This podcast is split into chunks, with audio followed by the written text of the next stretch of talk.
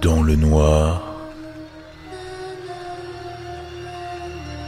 plongé dans l'horreur.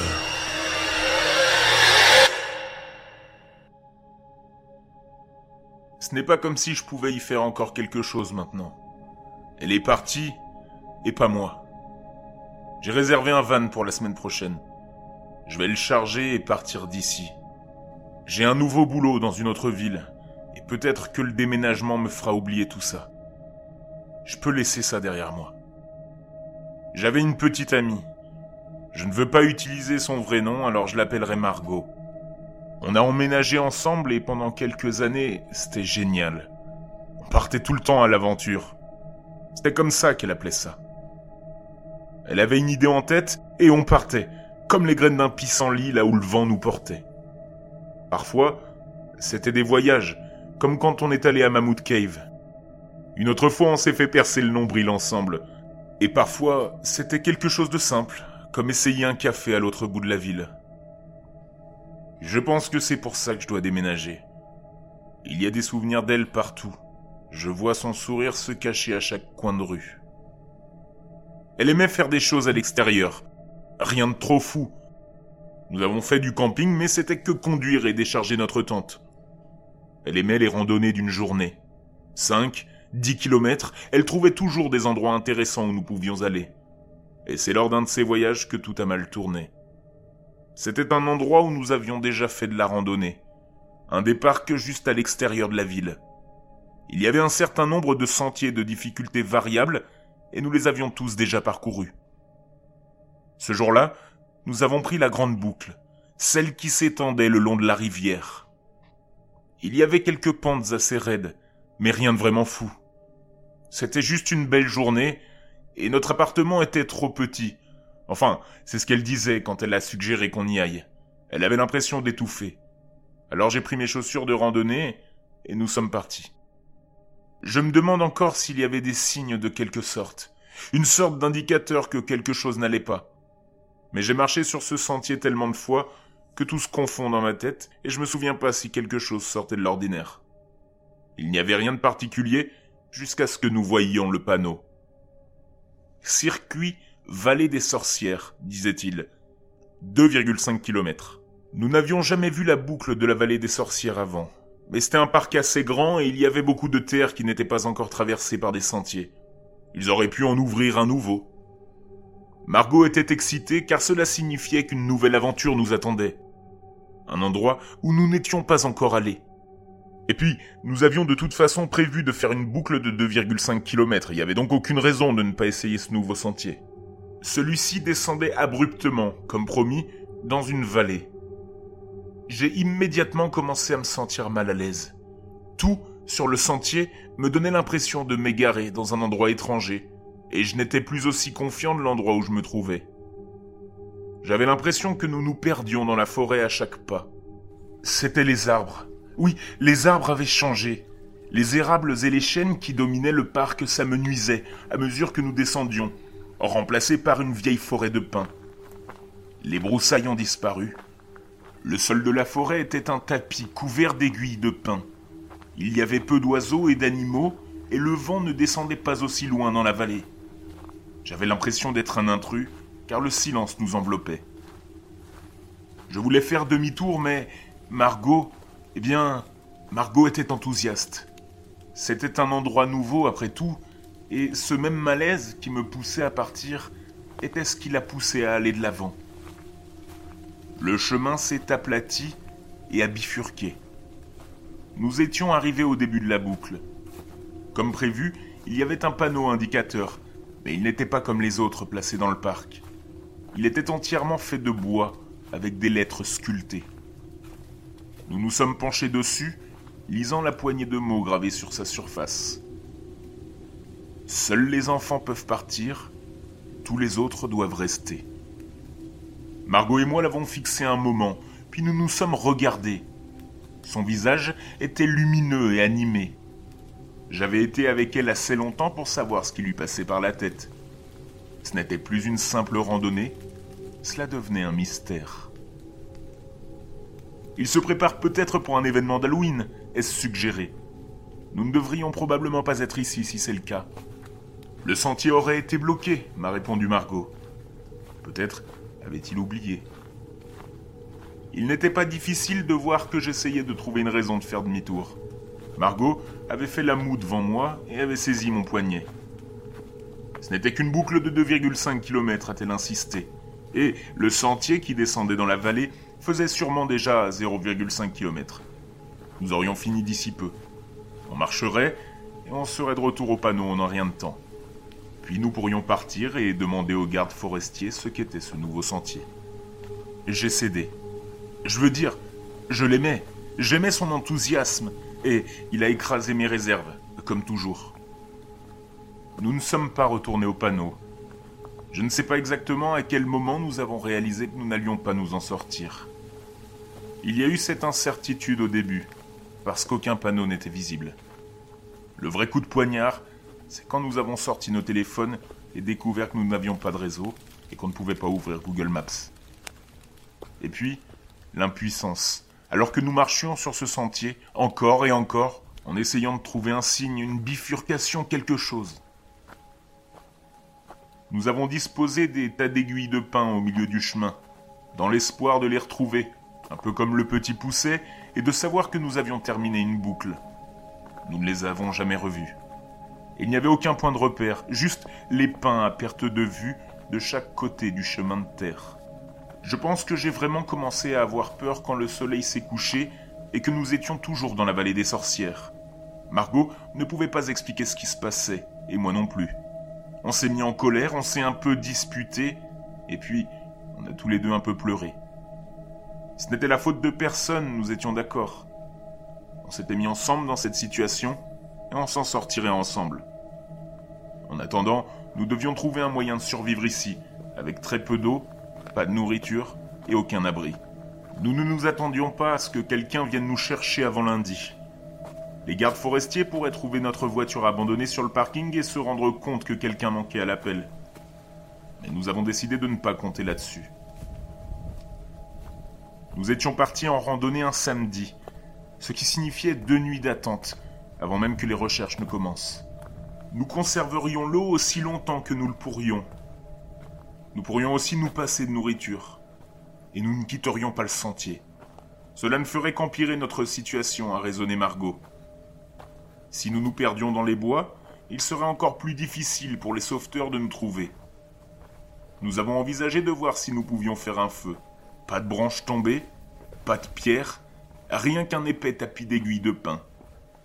Margot s'est dit que cela ne valait pas la peine de s'aventurer plus loin sur le sentier, car il ne faisait pas encore si froid la nuit. Nous avons trouvé un arbre près du sentier. On y a installé un camp, et on s'est blotti l'un contre l'autre, tout en regardant les dernières lueurs du soleil disparaître à l'horizon. Il faisait sombre dans la vallée des sorcières, d'une noirceur oppressante. Mon cœur battait la chamade tandis que je fixais la nuit, à peine capable de voir les cimes des pins. La nuit était couverte et nous n'avions même pas le clair de lune pour nous aider. Nous n'avions pas de lampe de poche et nous avions décidé d'économiser au maximum les batteries de nos téléphones portables. Le mien était éteint. On a laissé celui de Margot allumé car elle avait plus de chances que sa famille ou ses amis l'appellent sur un coup de tête. Peut-être aurions-nous la chance d'être contactés. Puis, nous avons essayé de dormir. Je me sentais plus en sécurité avec Margot à mes côtés. Au moins, je n'étais pas seul. Nous étions ensemble. Pourtant, c'était difficile de s'endormir. J'avais l'impression d'avoir passé des heures comme ça, la tête posée contre la sienne, les yeux fermés, pour ne pas voir l'obscurité qui m'entourait. Quand j'ai réussi à dormir, c'était très léger. J'ai seulement somnolé. Et donc, quand quelque chose nous a trouvés, je me suis réveillé. Je ne suis pas sûr de ce qui m'a tiré du sommeil. Un instinct oublié depuis longtemps, je suppose. La partie de mon cerveau qui se souvient de ce que c'est que d'être une proie, me murmurant que j'étais sous le regard d'un prédateur. Je me suis réveillé mais je n'ai pas bougé, mes sens s'accélérant pour rattraper et comprendre ce qui m'avait réveillé. Quelque chose se tenait au-dessus de nous. Quelque chose de grand. J'ai regardé les jambes minces, puis je les ai tracées jusqu'à un torse épais, et une tête étroite nous dominait. Un cerf. Dans mon esprit, je me suis dit qu'il n'était pas si grand que ça. C'était l'obscurité et l'angle, mais il semblait énorme. J'ai laissé échapper une lente inspiration. Juste un animal curieux, inoffensif.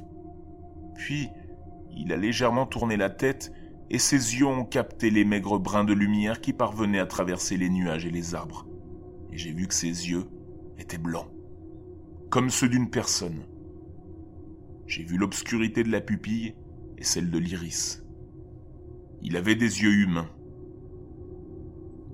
J'ai senti la main de Margot trouver la mienne. Elle a légèrement serré mes doigts.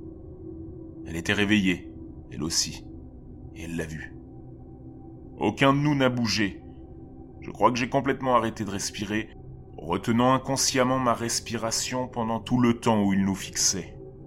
Puis, il a semblé se désintéresser et s'en aller. Nous ne nous sommes rien dit. Et je pense qu'aucun de nous n'a dormi, restant éveillé et observant le bois silencieux jusqu'à l'aube. Au matin, le sentier avait disparu. Nous nous étions installés à quelques mètres de lui, si nous avions allongé nos jambes, nos orteils auraient pu en effleurer le bord. Pourtant, lorsque le soleil a percé les arbres, un répit doré après cette longue nuit, nous avons découvert que nous étions entourés de tous côtés par des pins en relief. Pas de sentier, aucun repère, rien. Nous avons cherché, balayant les aiguilles de pin pour révéler la terre molle en dessous. Il n'y avait plus de piste. C'était comme s'il n'y avait jamais eu de piste. Finalement, nous avons dû admettre ce que nous pensions tous les deux. Quelque chose de surnaturel se tramait ici. Je pense que nous voulions tous les deux désespérément que ce soit un tour de notre esprit. Les yeux humains du cerf auraient pu être un trucage de la lumière que nos cerveaux avaient rationalisé en l'image la plus proche de ce qui correspondait. L'absence de réseau était due à la vallée, bien sûr. Mais le sentier, nous ne pouvions pas l'expliquer. La question suivante s'est donc posée pouvions-nous encore espérer être secourus? Parce que si c'était le cas, la chose la plus sensée était de rester au même endroit. Mais si nous pensions que les sauveteurs ne trouveraient pas du tout la vallée, alors nous devions nous débrouiller seuls. Nous avons essayé de savoir combien de temps nous avions. Notre bouteille d'eau était à moitié pleine, donc l'eau ne deviendrait pas un problème avant quelques jours. La nourriture était déjà un problème, car mon estomac se tordait inconfortablement mais nous savions que nous avions encore du temps avant de sentir la famine. On a décidé de rester là pour deux autres nuits, laisser le lundi venir et repartir. Et s'il n'y avait aucun signe de recherche, car bien que le parc soit grand, il n'est pas si grand que ça finalement, et nous entendrions probablement des hélicoptères venir, alors nous commencerions à chercher notre propre sortie. Nous avions seulement besoin de sortir de la vallée après tout. Il y avait du réseau dans tout le parc. Nous avons passé la journée à nous préparer pour la nuit. Nous avons arraché quelques petites branches de pin et construit un abri. Rien ne nous a dérangés. En fait, la forêt était étrangement vide. Nous n'avons vu ni oiseaux, ni écureuils, ni aucun autre animal. Je ne l'ai pas fait remarquer à Margot, même si elle l'avait probablement remarqué d'elle-même. Nous avons gardé notre conversation sur des choses ennuyeuses. Cela nous aidait à calmer nos nerfs. J'ai dormi un peu, encore plus légèrement que la nuit précédente, si mal que lorsque quelque chose s'approchait de l'abri, je l'entendais venir. Il n'essayait pas d'être silencieux, ses pas étaient lourds. Et même s'ils étaient amortis par l'épais tapis d'aiguilles de pin, la forêt était suffisamment silencieuse pour qu'on ait l'impression qu'il résonne. J'ai senti les mains de Margot se resserrer autour des miennes. Ses ongles me faisaient mal là où ils s'enfonçaient dans ma peau et je ne pouvais pas être fâché car je lui faisais la même chose. La créature s'est arrêtée à l'entrée de notre abri. Ce n'était pas vraiment une porte, même pas assez grande pour une personne. Il y avait encore une couverture nuageuse mais suffisamment de lumière filtrée à travers pour que je puisse voir des pieds humains, des pieds nus, des chevilles pâles. Pendant un bref instant, j'ai pensé que nous étions sauvés, mais ensuite j'ai pensé pourquoi serait-il pieds nus? Viens, a chuchoté une voix féminine. Viens. On aurait dit qu'elle ne s'adressait pas à nous. Le toit de notre abri a été arraché et les murs se sont rapidement effondrés. Margot et moi nous sommes recroquevillés, regardant avec horreur un ours. Il nous surplombait. Sa fourrure était emmêlée et pendait sur sa poitrine comme une robe. Ses yeux étaient blancs avec de larges pupilles, des yeux humains. Frénétiquement, j'ai regardé ses jambes, des jambes humaines, j'ai réalisé des mains humaines également, un corps humain, un corps de femme. Mais à partir des épaules, c'était un ours. Elle a ouvert son museau et j'ai vu les dents blanches et pointues à l'intérieur. Venez à moi, a-t-elle appelé une dernière fois, et les animaux ont commencé à sortir de la forêt. Des cerfs, des écureuils, des élans, ils ont marché vers nous à travers les pins, et tous leurs yeux brillaient d'un blanc éclatant dans la faible lumière. Tant d'yeux humains, sans sourciller. Cours Margot a crié. Sa main était comme un étau sur mon poignet. J'ai bondi et nous avons couru, loin de la horde d'animaux qui avançaient, fuyant sans réfléchir à travers la vallée. La femme ours nous regardait partir. Pourquoi se serait-elle donné la peine de nous poursuivre? Elle savait que c'était futile. Nous étions deux humains, effrayés, frêles et perdus. Et nous étions poursuivis par les habitants de la forêt. Les cerfs ont rattrapé les premiers. L'un d'eux a heurté Margot, la mettant à terre. J'ai essayé de m'accrocher à elle. J'ai essayé, mais la force du coup était trop grande, et elle a été arrachée de ma prise. J'ai ralenti, et j'ai commencé à faire demi-tour. J'ai commencé à revenir pour elle. Mais les cerfs ont attrapé sa chemise et l'ont traînée en arrière.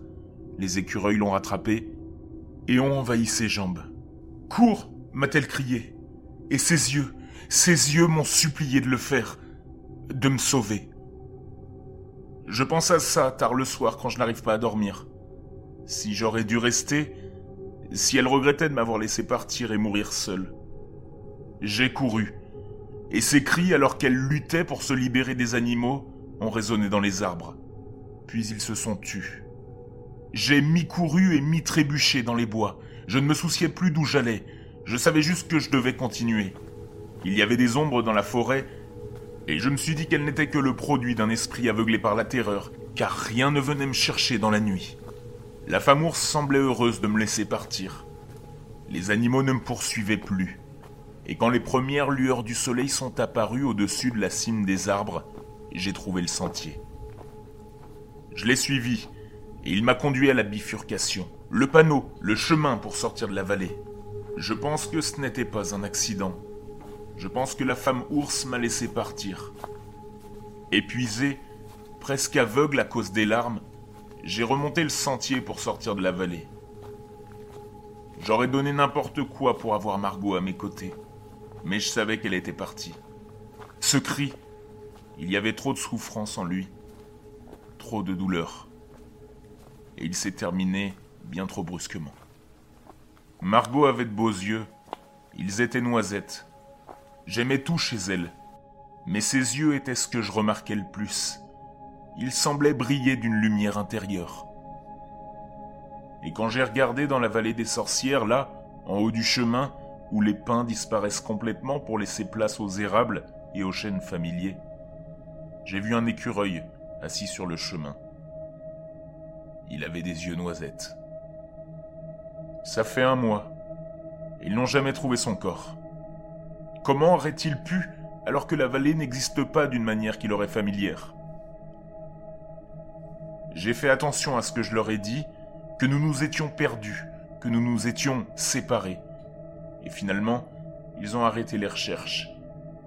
Il n'y a pas encore eu d'enterrement. Personne n'est prêt à admettre qu'elle n'est plus là. Mais moi, je sais qu'elle est partie. J'essaie d'aller de l'avant, j'essaye de surmonter mon chagrin. Je ne vais plus dans les bois. Je vais prendre un appartement dans une grande ville et y rester. Je ne me sens pas en sécurité là où il y a beaucoup d'arbres. Tu vois, je n'arrête pas de penser à ce panneau celui où la boucle a commencé. Seuls les enfants peuvent y aller, tous les autres doivent rester. Margot est restée derrière, la femme ours l'a gardée, comme elle a gardé tant d'autres. Mais alors, pourquoi ai-je été autorisé à partir?